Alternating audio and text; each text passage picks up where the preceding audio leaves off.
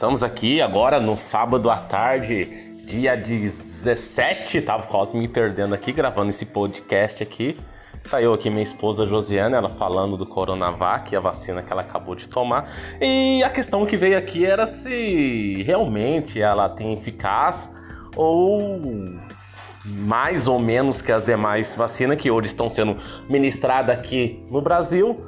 Estamos localizados em São Paulo, Santa Cruz do Rio Pardo, interior de São Paulo, oeste de São Paulo, aproximadamente 400 quilômetros de São Paulo, e hoje foi, é, vamos falar desse jeito, a idade contemplada de 33 anos completo e 34, tá? É, muitas pessoas sabemos que não conseguiram ter essa felicidade de recebeu o imunizante. Porém, quem recebeu pode falar um pouco dessas. Alguns. Podemos falar, algumas pessoas peregrinaram atrás de vacinas da Pfizer, da Janssen e Coronavac devido à grande politicagem por ter sido também estimulada pelo governador João Dória de São Paulo, ela foi um pouco questionada, né? Vale lembrar que uma cidade aqui perto de Ribeirão Preto, interior de São Paulo, ela participou de um programa de imunização em massa e onde teve grande eficiência comprovada, onde poucos casos levaram a pacientes a um estado clínico de UTI. Bom, Trazendo agora para a nossa cidade, o dia de hoje, dia 17 de 7 de 2021, estou diante aqui da Josiane e eu participei, eu era o motorista ali da vez de levar ela para tomar essa vacina. É, posso falar que ela sentiu bastante, ela ficou emocionada, eu percebi. Ela também faz parte de um grupo de que tem também poderia ter, ter se encaixado em comorbidade, mas por ética, por normas, ela preferiu esperar a idade e a vez dela. Ela tem a pressão alterada, embora que hoje ela é uma vamos falar assim, é uma pessoa que tem a sua pressão estabilizada. Ela então foi imunizada com Coronavac. Josiane, estou diante dela aqui é, ela não gosta muito de falar, mas ela já balançou a cabeça quando eu falei Josiane. E foi essa mesma sensação quando eu estava chegando na fila.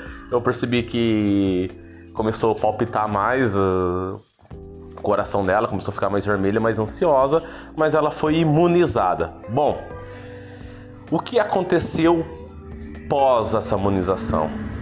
Por enquanto não sabemos, porque foi às 14 horas e agora são as 16 horas, duas horas depois. Josiane, você pode responder para nós, para quem está acompanhando esse podcast aqui, é, o que você está sentindo? Sentindo alguma coisa? Algum incômodo?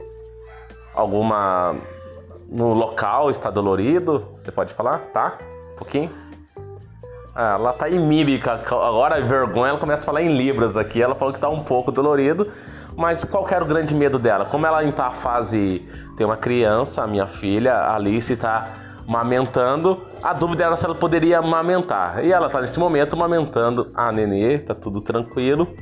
Mas assim que eu queria compartilhar com vocês que pelos estudos que a Coronavac ela foi comprovada a eficácia de mais de 50% é, em proteção em relação a casos que podem receber a contaminação, ou seja, ela protege mais que 50% para você não ser contaminado, para que o vírus não de fato ele te contamina. E 78% para casos leves, que você pode ter essa proteção até 78% para ser contaminado, não passar de caso leve. E 100% ou vamos falar 99,9%, como os grandes especialistas gostam de falar, para não levar para UTIs, intubações, casos letais.